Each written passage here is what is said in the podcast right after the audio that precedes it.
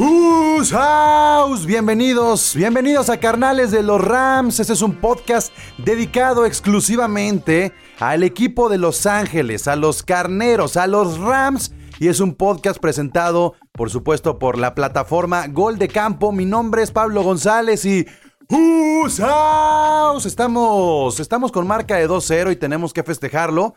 Este es el primer episodio que tenemos de Carnales de los Rams, ya con, con juego, con resultados, porque el, capítulo anterior, hace 15 días, porque lo hicimos quincenal ya este podcast, apenas nos estábamos preparando para el partido de los Cowboys. Entonces, hoy toca hablar de lo que han sido las primeras dos semanas de los Rams aquí en Carnales de los Rams. Así es que quédense en este podcast, episodio número 5. Comenzamos. A change of quarters indicates no change in Ram is a journey into sound. A new Ram record. Somos el equipo de Los Ángeles. Somos el equipo de Los Ángeles. Whose house? Whose house? Whose house? El Mob Squad de Inglewood. Gol de Campo presenta Carnales de los Rams. El podcast de los carneros. Y este podcast no podría estar completo sin mi Ramily, sin mi carnal, sin mi Candia. Además es Candia. Miguel Candia. Entonces, carnal, Candia. ¿Cómo estás? ¿Cómo estás, Candia? Carnal, carnero, candia. Carnal Carnero. Candia, me gusta. Te le debes de, de tatuar en algún punto ahí. Carnal. No tienes ningún Eh, mira- tatuaje de los Rams, ¿verdad? Fíjate que en el 2018 estuve a punto porque sí me comprometí de que si llegaban y ganaban el Supertazón, me iba a tatuar el logotipo junto con el Vince Lombardi. Pero pues bueno, no ganamos. Incluso mi esposa estaba histérica y quería que perdiéramos ese partido y lo perdimos. ¿Por el tatuaje o- Pero- o, o porque le Sí, iba por el tatuaje. a los Patriotas? No, no, no, por el tatuaje. Era lo único que, que le tenía sacada de. Imagínate casarte Porque- con una patriota. No, no, no, no me, me, me pego un tiro. No, no me caso, me divorcio antes de tiempo. Ah, ok. Y además tenía miedo de que me fuera a hacer el tatuaje en la frente, porque soy capaz de hacerlo, pero no. Bueno, te lo puedes No, hacer en, las mejillas y como usas barba, ya nada más cuando te rasures, pum, aparece. Este, a, lo mejor, a lo mejor Exactamente. aparece de un lado Goff y del otro lado Tyler Higby, ¿no? O, o- o algo así, o Cooper Cup.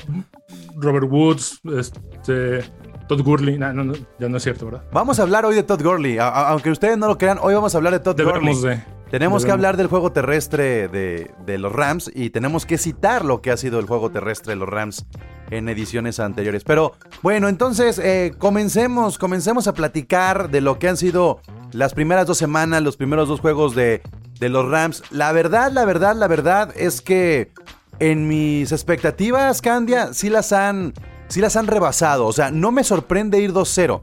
Me sorprende la forma en la que se le ganó 2-0 a estos dos rivales. Es decir, primero a los Cowboys y luego a los, a los Eagles. Este, Sí. porque esta semana, que acaba de suceder en la semana 2, se habló muy bien de los Cowboys como si realmente fueran otra vez contendientes al Super Bowl. Pero se les olvida que en la semana 1, un equipo como los Carneros los dejaron mal parados. Sí, aparte que nos consideraban sotaneros en todos lados, ¿no?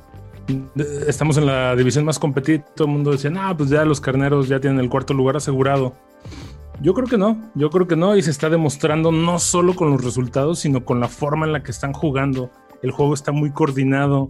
Todos los comentaristas que he escuchado esta sema- eh, bueno, estos días después del partido contra Filadelfia, todos los comentaristas profesionales dicen se parecen tremendamente a los Rams de 2018. Y eso creo que es un muy buen augurio. Creo que hay una gran ventaja y justamente lo hablaremos cuando toque hablar del juego terrestre porque eh, lo que vamos a hacer, como este es un podcast quincenal, tenemos que ir eh, desmenuzando y, y- y de alguna manera recuperando lo que pasa cada dos partidos, pero también con la visión de lo que sucederá en el próximo. Y por eso, Candia, tenemos que hablar primero de la posición del coreback. Este Jared Goff que ha sido criticado por el contratazo que tiene multimillonario, pero que con estos dos juegos ha demostrado frente a dos grandes corebacks que ha tenido mejor ritmo. Es más, hay que recordar simplemente el primer drive que de, la temporada Candia en el nuevo estadio, en el SoFi Stadium. A pesar de que el primer juego fue muy terrestre, lo que marcó la pauta de, de- del primer drive y casi de, de cualquier ofensiva que se han tenido en los dos primeros juegos es la forma en la que ha orquestado Jared Goff la ofensiva. Así es, está tomando su papel de capitán, está llenando el, espacio que él mismo había dejado vacío el año pasado. ¿Por qué? No lo sabemos, nunca lo sabremos, pero sí se nota que esta, este offseason estuvo entrenando en sus puntos débiles y creo que todavía el resto de los contendientes no se ha dado cuenta de eso. Creo que todavía siguen menospreciando a Jared Goff. Creo que todavía lo ven como tú dices, ¿no? El chavito que se sacó el contrato eh, multimillonario. El premio, el premio por el Super Bowl únicamente como si no tuviera futuro, ¿no? Pero va madurando a un paso agigantado y lo ha demostrado, como tú dices, en el primer drive. Eh, la forma en la que ha estado dirigiendo a su ofensiva, porque ya pasó de ser el cachorrito de Sean McVay eh, que estaba atrás de Andrew Whitworth, ya pasó a ser ahora sí se le nota ese liderazgo, ese capitanazgo de, de, de la ofensiva que traen los Rams, ¿no? Tan coordinada, tan precisa, está como relojito suizo en este momento. Whose house? Whose house? Whose house? Hablemos entonces del próximo enfrentamiento. El de Dak Prescott ya lo ganó, el de Carson Wentz lo ganó, pero ahora se enfrentará a lo que dicen es el mejor coreback de arranque de esta temporada 2020 en los números, que es Josh Allen. Josh Allen tiene este, un gran arranque en esta temporada, hay que decirlo. 727, 727 yardas en, en pase. La semana pasada, ¿no? Este, no, no, no, no, no. Eh, haciendo ya la. Sí, haciendo ya la suma. La primera semana. Este, es muchísimo. es muchísimo, pero fíjate, es que, es que justamente lo que quiero ver es eh, que sí, a, a pesar de que Josh Allen está en número uno, y te voy a decir, Goff está en 1, 2, 3, 4, 5, 6, 7, 8, está en el noveno, está en el noveno lugar en, en pases, en yardas, en pase. Este, fíjate cómo hay que prestar atención a lo siguiente. En el caso de Josh Allen, tiene tres pases que superan las 40 yardas. O sea, imagínate que con tres pases ya te metiste 120 Ya yardas a la bolsa. 120 yardas. ¿No? Eh, y- un, un campo y cuarto. Exacto, y que ahí, bueno, se vio beneficiado también Stephon Dix y, y cómo han sorprendido, porque además Josh Allen es, un coreback corredor y eso es lo que ha sorprendido en esta temporada, que por fin está convirtiéndose en un, en un coreback pasador. Sin embargo, si nos vamos a pases de más de 20 yardas, eh, Goff tiene un, eh, un, digamos, porcentaje de .5 y lleva 11 pases arriba de las 20 yardas contra las 12 que tiene Josh Allen. En promedio, por pase, Josh Allen tiene 9 yardas, Jared Goff tiene 9.3. Es decir, Jared Goff ha tenido este juego de profundidad tantito, así un poquito más efectivo, aunque en pases completos están prácticamente iguales. Josh Allen tiene el punto .70 y Jared Goff tiene punto .69. Es decir, los números son muy similares. Eh, Candia, ¿cuál será la gran diferencia entre el coreback de los Bills y el coreback de los Rams? Yo creo que este domingo la, el diferenciador, el que va a marcar quién gana entre Jared Goff y Josh Allen como coreback, va a ser el que cometa menos errores. Desgraciadamente o agraciadamente, creo que estamos en- ante un partido que de eso se va a tratar. No es quién tenga más aciertos, sino quién cometa menos errores. Y ahí es donde creo que es lo que ha estado entrenando Goff toda esta pretemporada y se va a poder lucir. ¿Qué no te, a qué no te ver ha si- gustado? ¿Qué no te ha gustado de Goff? Así que digas, chale, esta jugada, este momento, esta decisión, algo que no te haya gustado de Goff. Es que ahorita no te podría decir que hay algo que no me haya gustado. Lo, lo siento mucho más sólido que el año pasado. Me gustó esa, esa jugada que hizo la semana pasada en, contra Filadelfia, otra vez en cuarta y uno, que esa jugada a mí me sigue volando la cabeza cuando fue contra Seattle, que dijo, la juego y Sí. yo solito me aviento por su pura altura, cubre la yarda. El que hace Snake falta. otra vez. con- pero, pero ahora lo hizo como, como, como que con Seattle le pidió permiso a McVay. Así es, ¿no? ahora él lo dirige. Y ahora ya parece ser que e- ese, ese detalle de que estás hablando habla precisamente de la diferencia del Goff de temporadas anteriores a este. Tiene mayor decisión, mayor libertad, mayor confianza y mayor carácter. Se ve más maduro y, y eso está ayudando un montón. Exactamente, es, es- es lo que te comentaba en un principio. Ya dejó de ser el cachorrito y está empezando a mostrar su liderazgo y aparte, Sean McVay se lo está dando. se lo está permitiendo porque le está dando resultados. O sea, los números son innegables. Sabíamos que Filadelfia era un flan, pero 37 puntos eh, no estuvo tan, digamos, yo esperaba incluso menos puntos. El rating de Goff, Entonces- el rating de Goff, fíjate, es de 108.5. El de, el de Mahomes Ajá. es de 104. El de Kyler Murray es de 83.1. No más para que se den cuenta de. Y de Dak Prescott es de 101.7. Y de Matt Ryan es de 109.6. El de Josh Allen sí está superior, pero más allá de compararlo con el próximo rival, Goff trae números de lo que está cobrando. Pero olvidemos el contrato. Trae números eh, suficientes para pelear la división. Porque mucho se hablaba de que tal vez era el peor coreback de la división nacional oeste. Ha demostrado en dos semanas que no lo es y que tiene armas. Tal vez más que las Así de es. la temporada pasada.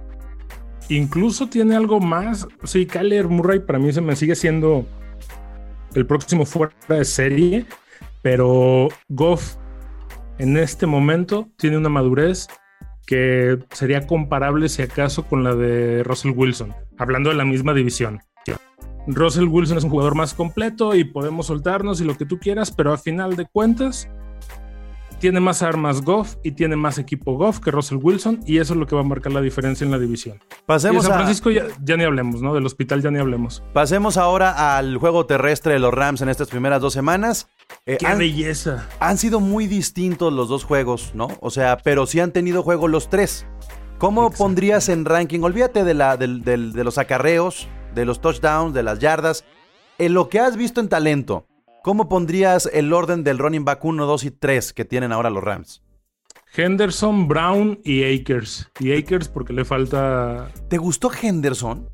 Me, me agradó mucho. ¿Te gustó más el Henderson de la semana 2 que el Brown de la semana 1? Sí. Yo A siento... pesar, a pesar de que Brown sí está demostrando que... Porque, porque es el uno y va a seguir siendo el uno y no por algo le dieron la primera anotación en el Sophie Stadium, que eso se va a quedar para toda la vida. Henderson me gustó más la semana 2. ¿No lo viste medio lento cuando tuvo el campo abierto contra Filadelfia? Eh, no lo vi lento, lo vi cauto. Lo vi, lo vi más cauto que lento. Que no es lo mismo, ¿eh? hay, que, hay que tener ahí cuidado Seguridad antes que velocidad. Exactamente. Porque al final de cuentas él sabe que está en el 2 y que en cualquier momento Cam Makers le puede tumbar ese puesto del 2. Entonces prefiere irse a la segura. Es un jugador que está peleando su posición todo el tiempo. No Af- tiene nada seguro. Afortunadamente, ya tuvimos esta prueba de, de se nos lesionó uno, se nos lesionó el segundo, tenemos el tercero, sacamos el juego. Eso, eso, bueno, insisto, yo soy un, un- un carnero muy joven. Había existido un comité de tres corredores que, que te quitaran ese, ese nervio, este, Candia. Jamás, jamás. Siempre hemos sido dependientes de un solo corredor, ¿no? Épocas de Eric Dickerson, luego este, el Cadillac Jackson, que espero que este año lo metan al Salón de la Fama. Mal hicieran si no. Eh, y pues ya no tuvimos más un corredor destacado hasta que llegó Todd Gurley, ¿no? Pero siempre fue uno. Tan es así que por eso, y lo sigo manteniendo, perdimos el Supertazón del 2018 porque todo el juego de los carneros y toda la estrategia estaba hecha alrededor de Todd Gurley. Y al Todd Gurley no poder dar su desempeño al 100% en un supertazón contra los Patriotas de Bill Belichick y Tom Brady, lo perdimos. Eso fue nuestro talón de Aquiles. Bueno, pues ahora que citas a Todd Gurley, nada más para, para hacer memoria, de- en, en el hubiera, ¿qué pasa si eh, llega el Doctor Strange, hacemos el multiverso y dijéramos, Todd Gurley sigue? No, ya, ya, ¿y por qué la tienes tan cerca el jersey de Todd Gurley de ti? Es que, es que me lo iba a poner hoy, eh, pero como no estamos grabando video realmente. No, y tampoco hay que apestarlo a Todd Gurley, o sea, No, no, no, hizo mucho por el equipo. No hay hizo odio. mucho por el equipo. Pero sí hay que, hay que hablar de la realidad que tiene Todd Gurley. Si tuviéramos hoy a Todd Gurley en lugar del comité, nada más para que se den idea de los números, Todd Gurley tiene 117 yardas, yardas en acarreo, Malcolm Brown tiene 126. Y eso que Brown, con su dedito que se lesionó en la segunda semana, tuvo que abandonar el juego para que Henderson se quedara con el backfield. Entonces, Todd Gurley ha tenido un mal año. No es por los Falcons. Realmente No, no. lo vio venir el equipo de Sean McVay dijo, no es el mismo Gurley.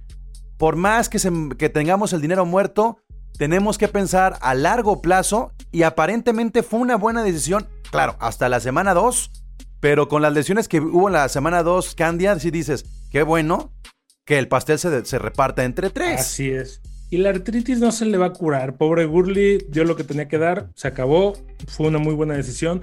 En un momento todo el mundo decía, "Eh, es que cómo es posible la administración en qué está pensando, cómo dejan ir a Todd Gurley. Era un jugador que lleva de bajada, a pesar de que esté en su, en su edad adecuada, era un jugador que lleva de bajada, se está demostrando. Y como tú dices, ahorita tener repartido eh, la- el, el juego terrestre en un comité de tres, pues te puedes dar el lujo de que te lesionen las costillas del novato, que Malcolm Brown, tu, jugador, tu running back número uno, se fracture el meñique, que puedas recaer en el número dos y aún así sacar un juego terrestre espectacular. Evidentemente, si Vamos hablamos, viendo. si hablamos del, del juego terrestre de los Bills, otra cosa es. O sea, la verdad es que en este caso, tanto Darrell Henderson como Malcolm Brown, los dos, están arriba en números de Singletary, que prácticamente sacrifica muchísimo el yardaje por lo que ha hecho Josh Allen. Singletary apenas este, tiene las 86 yardas para ser el running back de- del equipo eh, de los Bills, porque Zach Moss le sigue con 48, es muy poco. Es decir, ¿cuánto se tendrían que preocupar los, los Rams, este Candia, contra los Bills sobre el juego terrestre de sus corredores? Mira, ahorita tenemos al jugador defensivo de la semana, que es Mika Kaiser, y tenemos una línea defensiva que yo creo que no tiene absolutamente nada de qué preocuparse del juego terrestre de Buffalo. Me preocupa. Me preocupa la secundaria, sí, me preocupa Josh Allen, como bien lo señalas, está siendo muy, muy profundo, pero respondiendo a tu pregunta, no, no tenemos nada de qué preocuparnos esta vez. Bueno, ¿contra quién ha jugado El Buffalo? juego terrestre. ¿Contra quién jugó Buffalo en la semana 1? En la semana 1, no. Ahorita. A ver, la, semana no 2, tengo la semana 2, este, Buffalo le ganó a los Delfines de Miami, ¿ok? La semana 1 a los Jets. a los Jets. A ver, a ver, a ver. ¿Los Jets o Miami tienen a un Jalen Ramsey? No. Entonces, eh, o sea, también no hay, tienen, que, no hay que tomar en cuenta que los Bills en la semana 1 jugaron contra el peor equipo de la temporada 2020 y en la semana 2 contra el cuarto peor equipo de la temporada 2020. Eh, O sea, hay que entender eso, porque luego también estamos hablando de números, estamos hablando de, de un montón de cosas, pero no tomamos como referencia a los rivales que, que tendrán los rivales ahora de los Rams, Candy. Entonces, Sí, es bien fácil hacer este yardas por aire cuando tienes unas defensas enfrente, pues de papel, ¿no? a ver, Como pero, pero, Jets pero, ¿por qué digo Miami. esto? Vámonos a los Power Rankings. Hay que, hay que recordar que antes de iniciar la temporada, el promedio del Power Ranking de los Rams andaba en el lugar 17, ¿te acuerdas? 17, Andaba, 19 en algunos lados. Sí, estábamos muy, muy, muy abajo. Pues ahora lo ponen en el 8, en el 7, en el 7, en el 9, en el 13, en el 10, en el 8, en el 8, es decir, más o menos en el 9. Pero a los Bills los ponen en el 6, en el 6, en el 3, en el 6, en el 6, en el 11, en el 4, en el 5, en el ¿Qui- 6. ¿Quién lo puso en el 3? Perdón. Yahoo Sports, por eso nadie se mete a Yahoo. ya. Ah, ok. Ya. ¿No? sí, ah, ya, ya. Por eso nadie se mete Yahoo es un buscador que ya ni siquiera busca. ya, Pero ok. ¿cómo puedes poner en, en- en el top 6 a los Bills cuando han jugado contra los Jets y contra Miami y a los Rams que han jugado contra los Cowboys que eran top 5, top 8 y Filadelfia que no es un mal equipo pero que ha tenido un pésimo arranque? ¿Por qué? O sea, yo, yo no encontraría hoy una ventaja abrumadora por parte de los Bills para decir están 4 o 5 posiciones arriba de los Rams en un Power Ranking. No, y eso se va a ver el, el martes, se va a ver reflejado en, el nuevo, en los nuevos Power Ranking. Eh, Buffalo se va a caer y Rams va a subir. Yo creo que nos van a dar, porque seguimos siendo el equipo apestado, nos van a dar uno o dos puntos más en, el- en los Power Rankings. El único beneficio Pero- que podría tener Bills es que es en su casa. Así, pero, pero muy por encimita. Y no porque se pese el estadio. Por, por el No, viaje, no. por el trayecto. Sí, ha- han estado viajando mucho porque el domingo se terminó el, el partido En Filadelfia. En Filadelfia viajaron a Los Ángeles, viajan otra vez el sábado. O sea, le están dando la vuelta al país muy, muy marcado, ¿no? E- Eso, eso puede ser una desventaja. Pero a final de cuentas son atletas de alto rendimiento y no creo que viajen en clase turista, eh, que vayan apretados y sentados todo el tiempo. Sí, son vuelos como de 6, 7 horas, pero ah, a final de cuentas son atletas de alto rendimiento. Vamos a ver qué tanto pesa eso. Y luego sigue también, bueno, no sé cómo vaya la estructura de- del programa, pero también sería bueno empezar a hablar del, del contrincante de la semana siguiente, ¿no? Claro, claro. Ahorita hablaremos de, de- del que sigue, pero antes quiero hablar también de eh, el juego aéreo, de, de lo que ha sucedido con los Rams por aire, lo que ha hecho Goff con sus receptores. En este caso, eh, es muy claro que Tyler Higby, que Cooper Cup, que Robert Woods están teniendo la mayor carga y que Jefferson se acerca un poquito ahí y Reynolds y, Everett están borradísimos de, de ser targets continuos para Jared Goff. ¿Cómo ves, a diferencia de la temporada pasada, los receptores y el poder aéreo que tienen los Rams? Eh, en teoría se ve un poquito más débil, pero no es tanto que se vea débil como lo señalas. Everett, eh, Jefferson eh, están quedando fuera no porque creo yo, creo yo, y esto es una mera suposición por lo que nos ha enseñado Sean McVay, no porque no les tenga la confianza, sino yo creo que va a ser un, una estrategia de juego muy similar a la de 2018. Me enfoco mucho en Tyler Higby, me enfoco mucho en Robert Woods y me enfoco mucho en Copper Cup para que a mitad de la temporada o más adelante sean los que estén más cubiertos. Entonces ya saco al resto de mis jugadores de, de juego aéreo. A, a ver, ¿no crees que tiene que ver también que los dos juegos iniciales, los Rams han ido adelante y el juego aéreo ha pasado a segundo término? Con Filadelfia se utilizó un poco más el juego aéreo, pero casi siempre fue al slot. Se ha utilizado muy poco, y lo hemos visto ya con los números, este, pases, de, pa- pases profundos, sobre todo para buscar a un Robert Woods, y porque tampoco hay un receptor profundo como era un Brandon Cooks. eh, lo, lo- lo cual también ha permitido que Goff tenga menos intercepciones. Entonces, no es tan negativo. Pero ¿no crees que también el ritmo que han tenido los juegos hacen que los Rams tengan el control del juego aéreo y sobre todo que el- las jugadas de play action sean más efectivas? ¿Que Goff la cague menos en pocas palabras? No, claro, y, y- eso también está protegiendo mucho los errores, las intercepciones, los balones sueltos, los golpes a Goff, porque a final de cuentas, queramos que no, la línea ofensiva sigue teniendo muchos, muchos huecos. Entonces, no hay nada como pases cortos, eh, play actions, como tú dices, jugadas rápidas, donde Goff reciba el balón, uno o dos pasos, se plante como se debe de plantar y aviente un balón seguro y a donde tiene que ir. Y eso generalmente no son, no son pases largos. Contra Filadelfia, funcionando. contra Filadelfia, Goff, eh, creo que sus primeros 13, 13 pases fueron completos, una cosa así. O sea, se había convertido en el jugador con más pases completos este, en un juego. Consecutivos. consecutivos, Ajá. exactamente. Entonces, también eso habla muy bien de, de esa efectividad, de arriesgar menos, pero, pero ya hablar de que, de, que, de que estemos centrándonos en ese tipo de récords, creo que habla muy bien de la conexión que puede tener, sobre todo con estos tres, con Higby, con Woods y con Cooper, Cup. Ahora, vámonos al rival de la próxima semana. Y solamente tiene un nombre el juego aéreo y se llama Stephon Dix, que va en primer lugar junto con Calvin Ridley de los Falcons en yardas concretadas por aire. 16 recepciones, 239 yardas. Brutal lo que ha hecho Stephon Dix.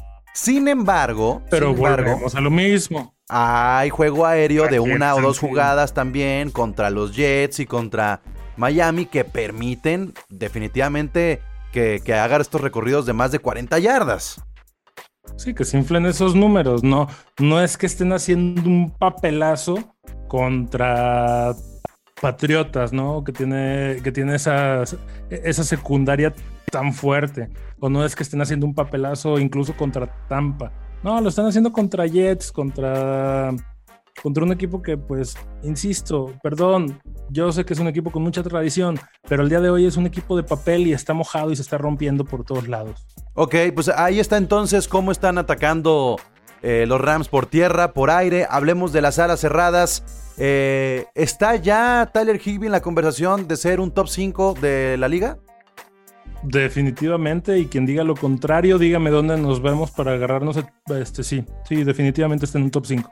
O sea, o sea, este, porque creo que Si algo nos ha dejado este- este arranque de temporada es que hay muchos eh, alas cerradas que han dado la sorpresa y hay unos que estábamos acostumbrados a que la rompieran y que no han dado el estirón. Tyler Higbee se está, se está posicionando en un top 5 por lo que han dejado hacer los demás o porque sí tiene el talento y en esto tendríamos que retomar el cierre que tuvo la temporada pasada. Creo que puede ser un poquito una combinación de los dos, ¿no? A, a- mi entender. Eh, La temporada pasada y la antepasada no ha sido un jugador constante, pero bueno, ahorita eh, trae esta racha, le está yendo bastante bien. Y aparte, pues hay ausencias en los, en los nombres de los, de los alas cerradas que, veníamos acostumbrados o que esperábamos que fueran a romperla en estas semanas. Entonces, creo que es un, poquito la combinación de los dos. A mí también eh, me interesaría mucho retomar algo que dijiste en gol de campo hace ya varias semanas. El puesto de ala cerrada cada día cobra más relevancia. Y los primeros equipos que se adapten a este tipo de juegos son los equipos que van a sobresalir los próximos tres o cuatro años. Eso es algo que Sean McVay lo tiene muy, muy entendido y se está demostrando con Tyler Higby. Aún así, ¿se puede hacer más? Claro. ¿Se está desaprovechando a, a Everett? No, no creo que se esté desaprovechando, creo que se está más bien previniendo. ¿Sabes cuál es la diferencia de Tyler Higbee y los otros eh, alas cerradas que son élite? Que, los, A ver, que, el, cuál que- es. que el resto de las alas cerradas, y aquí hablemos de los últimos 3 o 4 años de la NFL, son el- el- la opción número uno de su coreback. Es decir, si nos vamos a, a, a Mahomes con Kelsey, Kelsey es el número uno. O sea, ni siquiera es Tyreek Hill, siempre es Kelsey el que está ahí para ser peligroso tanto en red zone como en el slot. Si nos vamos a, a Filadelfia, Zach Ertz ha venido siendo el número uno. Si nos vamos a Baltimore, hablamos de Andrews, lo mismo. Si vamos a San Francisco, George Kittle es el receptor número uno. En el caso de Higby, no es el receptor uno del equipo, es el receptor ¿No? 3. O sea, y esa es la ventaja, porque cuando Higby no está bloqueando y están buscando el slot o están buscando en- en la- entre la yarda eh, 40 o 50 un pase, Higby se convierte en una sorpresa. Y cuando estamos en red Así zone es.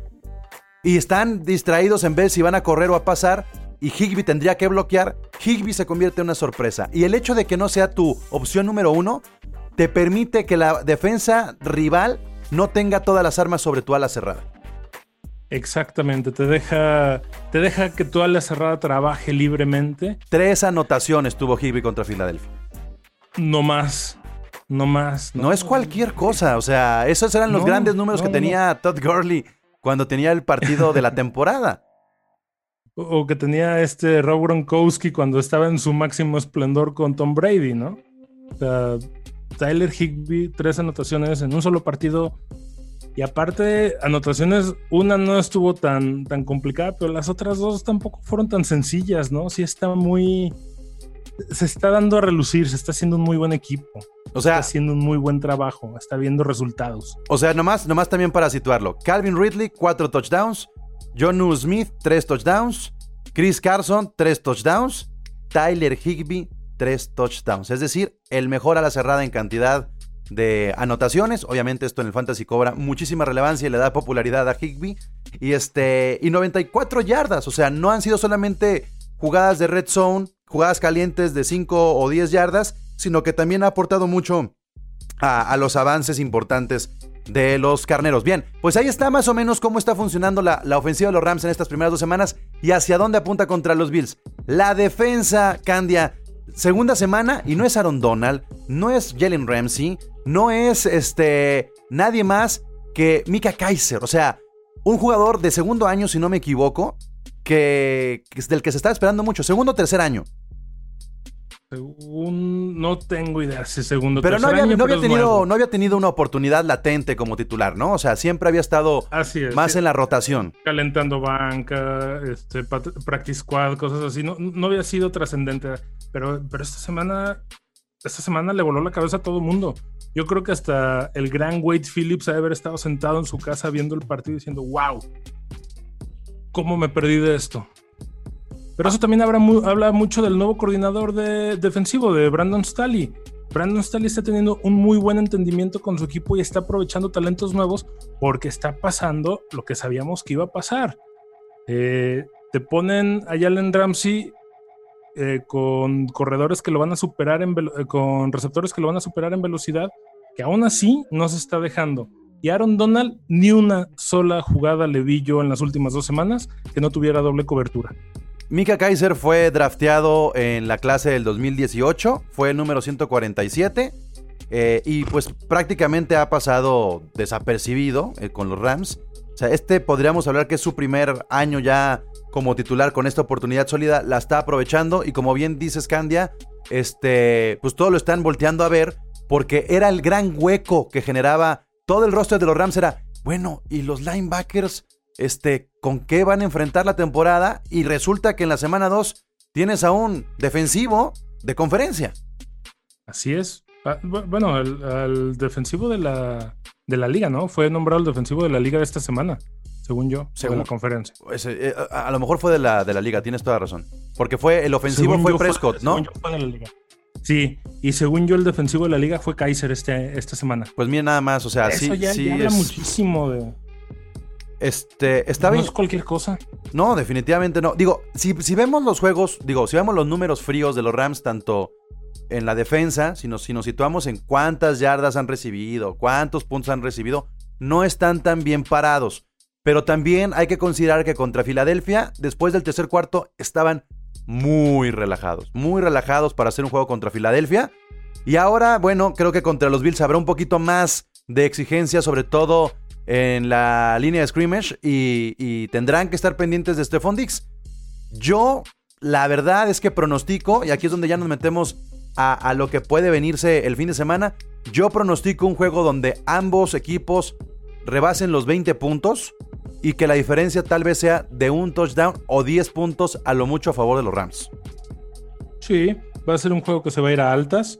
Eh, muy probablemente va a estar reñido, va a haber ratos buenos, va a haber ratos aburridos, pero yo creo que va a ser un partido muy bueno para nosotros como fanáticos de los Rams. Muy malo para los fanáticos de los Bills y para los que siguen despreciando a lo que están haciendo los Rams. De verdad creo que este va a ser el juego donde todo el mundo va a voltear y va a decir, ah, caray, se nos viene otra vez la noche encima con los Rams. Whose house? Whose house? Whose house? A mí el primer juego me puso un poco nervioso el nuevo patador Sam Sloman. El segundo juego ya me tranquilicé un poco más. Parece que también pues, es un morrito, es un novato, va empezando. Entonces, y estamos acostumbrados a Greg Surlane.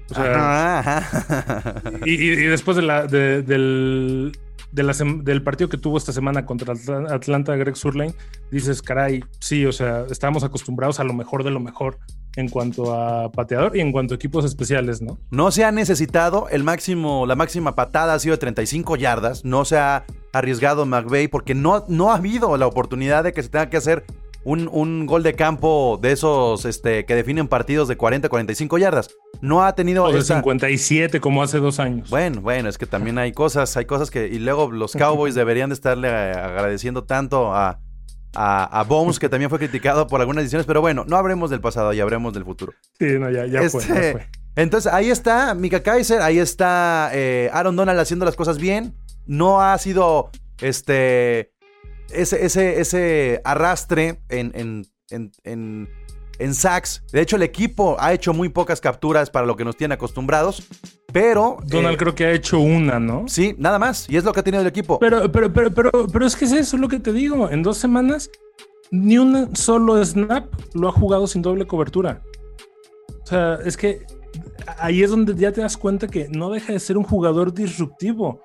Aunque no haga nada, aunque no, bueno, aunque parezca que no hace nada, aunque parezca que, que es un cero a la izquierda, es un individuo que se está llevando a dos linieros ofensivos en cada snap y eso le está permitiendo a la defensiva jugar mucho mejor. O sea, no nos enfoquemos ahorita en los números, vamos enfocándonos en lo que está haciendo, que eso es lo que sí, nos vamos para atrás otra vez y le lloramos en Damu Kong Su porque esa dupla era lo mejor que pudimos haber tenido en la defensiva. Con Clay Matthews también, Clay Matthews subió su número de de capturas gracias a que Aaron Donald se llevaba prácticamente toda la defensiva. Y aún así, en varias jugadas, él era el que terminaba o agarrando al, running back de Filadelfia o a este, bueno, Ezequiel Elliott. Se vio neutralizado, no una, muchas veces por Donald. Entonces, sí, no está teniendo los números que estamos acostumbrados a ver de él, pero es porque ya todo el mundo sabe que donde esté Aaron Donald tienes que mandar dos o tres linieros. A- a ver, Eh, a- no pongamos el fast forward, entonces eh, ya hablamos de los Bills, así como muy por encimita seguirán los Giants, que bueno, tendrán un partido complicadísimo la siguiente semana contra San Francisco y luego se la verán contra los Rams, o sea, van contra la división de la Nacional Oeste. Eh, las bajas, las bajas de, de los Giants le pesan, no solamente es Barkley, también Shepard se perderá la próxima semana. Pues habrá que ver con qué llega, con qué llegan los Giants contra los Rams. Es muy probable que para esas alturas ya Devonta Freeman sea el corredor que, que- que- que lleve los acarreos por parte de los Giants. Y no creo que sea lo suficientemente este, temible después de haber enfrentado a Miles Sanders, a Miles Sanders y a Ezequiel Elliott. O sea, ya se fueron dos corredores de esos de top 10 fantasy, Pesados, ¿sabes? Pesados y se les supo controlar. Entonces, yo no creo que, que- que tengan problema en el juego terrestre contra los Giants. ¿Cuál sería esa, mm, esa característica que habría que temer de los gigantes de Nueva York? Ay, de los gigantes de Nueva York. ¿Qué, qué, qué- Pues es ¿Dónde crees que nos puedan... No ganarle, no, no ganarle por más de 40 puntos. Es muy complicado O sea, que los ra- Rams dejen ir ese juego, ¿no?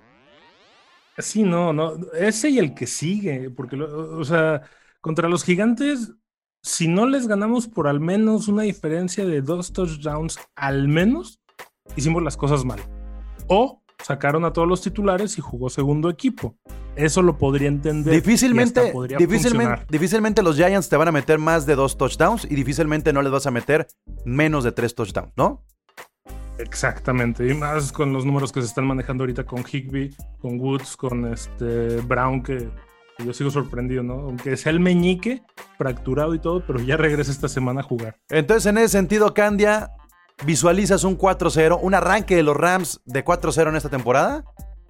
No, yo creo que hasta un 5-0, porque después sigue Washington. Ah, híjole, ok, ok, ok. Y si no, así cuando, cuando muy jodido un 4-1. Un 4-1, pero yo creo que Washington también nos los llevamos no tan fácil. Incluso creo que el de Washington puede estar más complicado que el de Buffalo, ¿eh? Ah, no, no creo. Yo sí creo que Búfalo se puede complicar por, sobre todo la defensa de Búfalo, que luego puede ser un- una piedra en el zapato. Pero si te hubieran dicho en julio, los Rams inician 4 a 1, olvídate el 5-0, 4 a 1. ¿Sí la comprabas? Sí. No, revisa, eh, reescucha los podcasts. Sí, sí, sí, sí, sí, sí, sí, bueno, pero aquí estamos entre carnales. Luego yo sé Es que, pones es que dijeron, es, es que eres, eres muy positivo. No, no soy muy positivo. Vean cómo está la, eh, cómo está el roster de, de partidos. Realmente de preocuparnos va a ser hasta la semana 6 con San Francisco y a ver cómo sigue el hospital de San Francisco. Y, y hasta ahí, ¿no? Ya más adelante, pues vienen los juegos complicados contra Seattle, contra ¿Dónde Arizona, es el de la semana contra 6? nuestra división. ¿En, en el Levi's Stadium? El de la semana 6 es en San Francisco, efectivamente.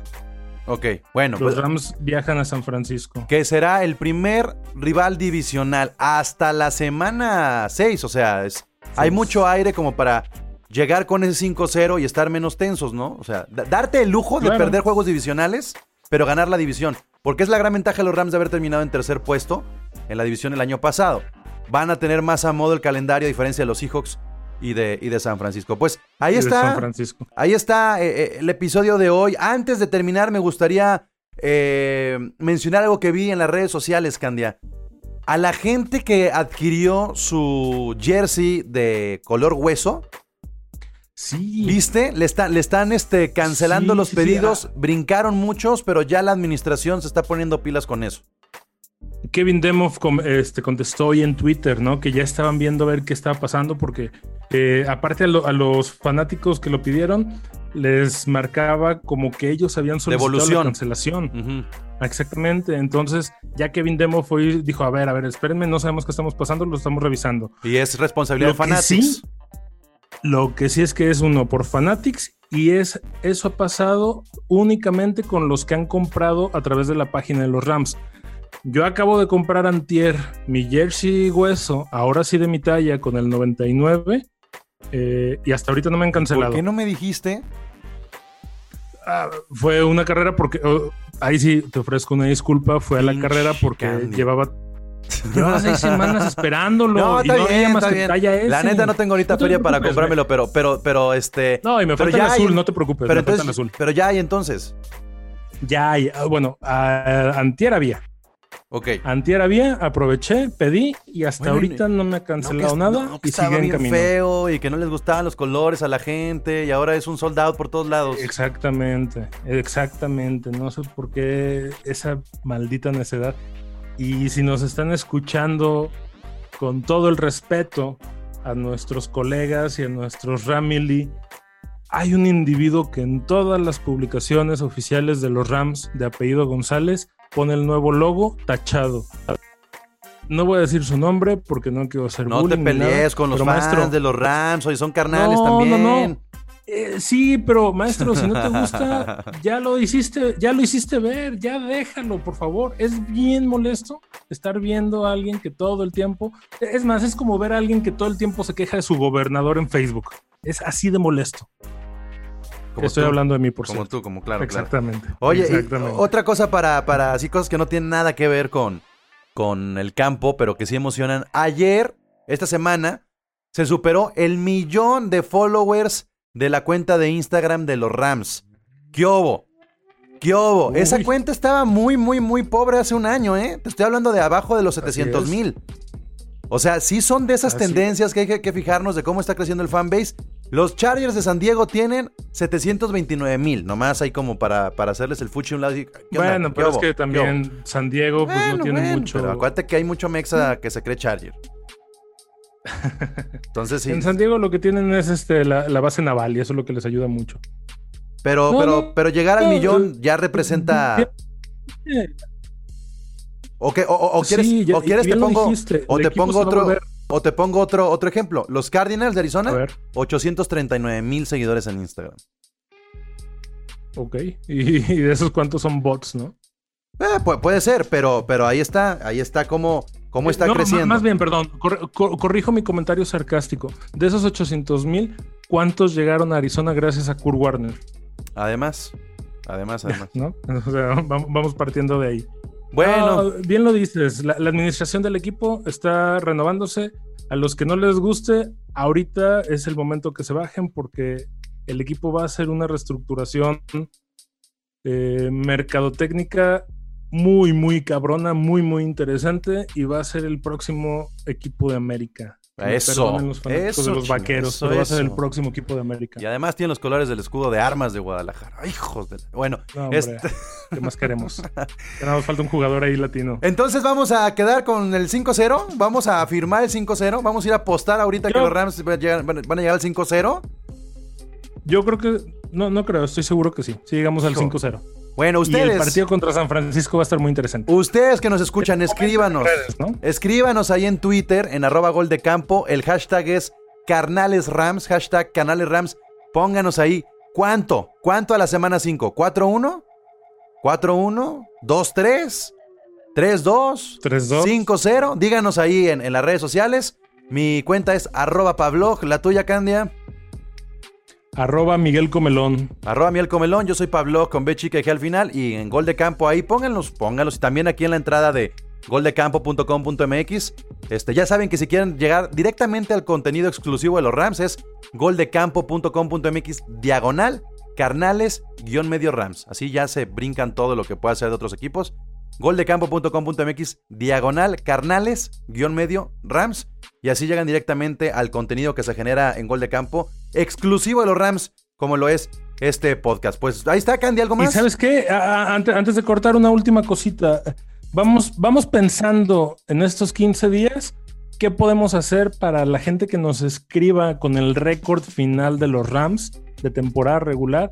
A los que acierten, a ver si hacemos una especie de, de giveaway o algo, ¿no? Pues aunque sea una qué comidita en unas alitas, ¿no? Que sea algo así. Yo diría. Convivencia, yo diría. así bien, ¿no? O un borreguito para que sea más ad hoc. No más que nos van a estar escuchando de toda Latinoamérica y vamos a tener que mandarle los tacos al pastor, donde estén.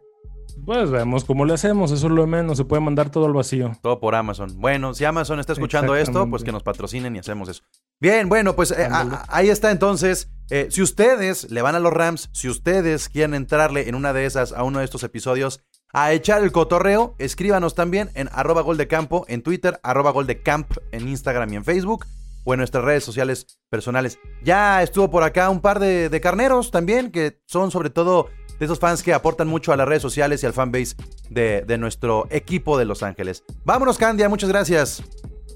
Nos vemos, Pablo. Y lo único que queda decir es: ¡Who's house! Rams House. A change of quarters indicates no change in Ram aggressive. This is a journey into sound. A new Ram record. Somos el equipo de Los Ángeles. Oh yeah! Whose house? Whose house? Whose house? El Mob Squad de Inglewood. Gol de Campo presenta Carnales de los Rams. El podcast de los carneros.